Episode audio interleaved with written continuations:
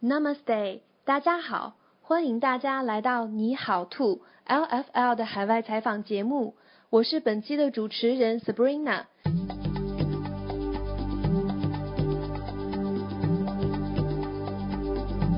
今天我们会去非洲的一个古老的国家，一个有着浓厚的阿拉伯文化气息的国家。还有呢，人们常常说这个国家是被尼罗河孕育而成的。此外，就是众所周知的神庙金字塔。好的，下面就有请我们的本期嘉宾。大家好，我叫王天玉，我在去年的暑假去了埃及。你好，天玉。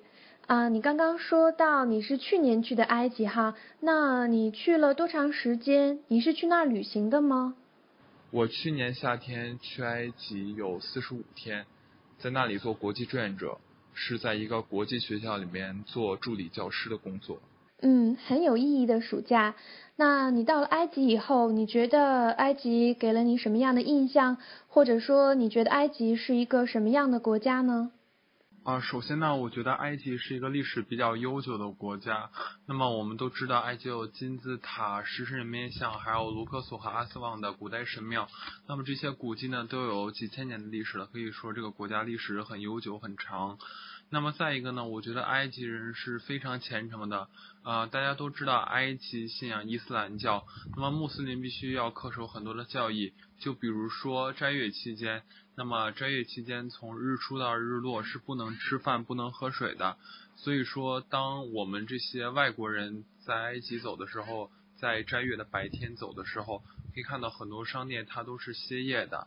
然后即使你要进去了以后，你会发现一些饭店其实。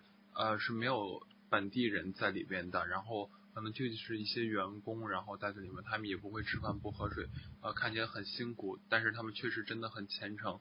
那么第三个是，我觉得埃及人真的非常热情好客，呃，一个是说我们在街上走的时候，就是有很多很多人就是来跟我们打招呼，或者说甚至跟我们握手。虽然说他们的英语口音比较重，但是能感受到他们确实真的很热情。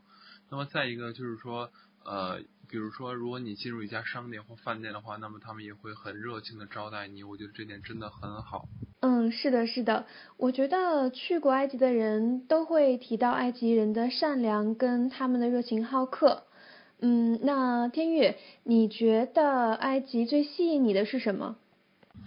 啊，我觉得埃及最吸引我的地方，我觉得就是像我刚刚说的热情好客。是的。啊，我觉得就比如说有一天晚上我们去吃饭，然后在我住的地方附近有一个饭店，那么当我们坐下来以后，然后在我们点完菜之后，就有很多的埃及人然后过来和我们合照。嗯。啊，这是第一天晚上。那么第二天晚上我们又去了这家饭店吃饭，然后。呃，有还是有很多人和我们照相，这次是，呃，几乎他们所有的店员，包括老板都来和我们照相，然后并且要我们的 Facebook，所以说我觉得他们真的是非常非常的爱与人打交道。当时我确实有点惊讶，我觉得这个在中国确实应该是找不到的。嗯，感觉就像几年前欧美人在中国受到的待遇一样，无比幸福，对吧？嗯，好的。那天玉，刚刚你说到了你去埃及，去年去埃及是做那个志愿者，对吧？那能跟我们说一说你们的那个志愿者的工作具体是在做些什么吗？呃，每天八点十分的时候，国际学校的校车都会把我们接到学校去。大约在九点多的时候，我们就会陪他们开始做游戏。那么我们帮助他们完成游戏的任务，甚至我们自志愿者自己也要。投入到游戏当中，那么之后呢，就是上课，那么上话剧课，话剧课呢，就是呃小朋友可能演各种动物啊，或者各种人物啊，然后再排一个小的话小的专门小的话剧，那么我们呢就是来帮助策划，啊这是话剧课，那么接下来是数学课，那么数学课呢就是很基础的那种数学课，然后我们帮助他们。呃，做一些题，然后通过玩，还有通过玩游戏的方式，然后帮他们呃获得一些数学知识，啊，非常好玩。然后就是上科学课，科学课的话就是做实验，就是在实验室里做各种实验，比如说像是呃二氧化碳实验啊，或者浮力实验啊，然后帮助他们就是把材料准备好，然后指导他们呃指导他们怎么做，然后就是也是一个为了他们的安全问题嘛。然后之后就是在食堂和他们一块儿吃午饭。那么到了下午以后呢，我们就是做手工课。手工课，比如说有画画，比如说做一个手工艺品，然后我们帮助他们做，然后能够把他们做的有看看有多好看。嗯，这是手工课。那么接下来呢，就是体育课。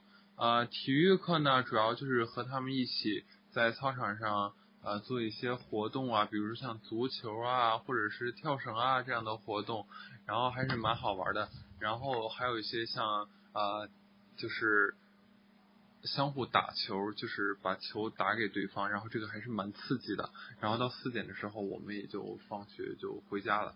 嗯，特别充实的生活，而且那些活动听着就觉得特别有意思。那天宇，呃，你参加了这么多活动，也接触了那么多人，有没有什么人或者什么事让你感触很深，或者让你很感动？呃，我在埃及做志愿者，感触最深的一件事就是，当我在学校做工作的最后一天的时候，呃，就是在我把我从中国带来的中国结、筷子这样的礼物分发给老师和学生完了以后，然后他们的其中一个老师就跟我说。呃，真的非常感谢我，因为因为在很因为在之前有很多志愿者，他们是有些时候是不来的，就是他们是有事情或者是怎么样，他们是不来，而我是坚持每天都来，直到最后的。所以他说，呃，我们给你的提供的不是特别多不足，但是你能够每天来，我真的很欣慰。呃，说着这个话的时候，其实我真的很感动。我觉得他们能承认我的工作，我觉得。作为志愿者，还是蛮欣慰的，能够给孩子们还有老师们带来一些快乐，这我觉得这是让我比较呃觉得好的事情。是你的真诚和努力打动了他们，同时呢，我觉得也再次印证了他们的善良。嗯，好的。那天宇最后一个问题哈，嗯，你能不能给我们一些要去埃及工作、生活或者旅行的人一些建议？比如说，呃，怎么跟埃及人嗯打交道，怎么跟他们相处什么的？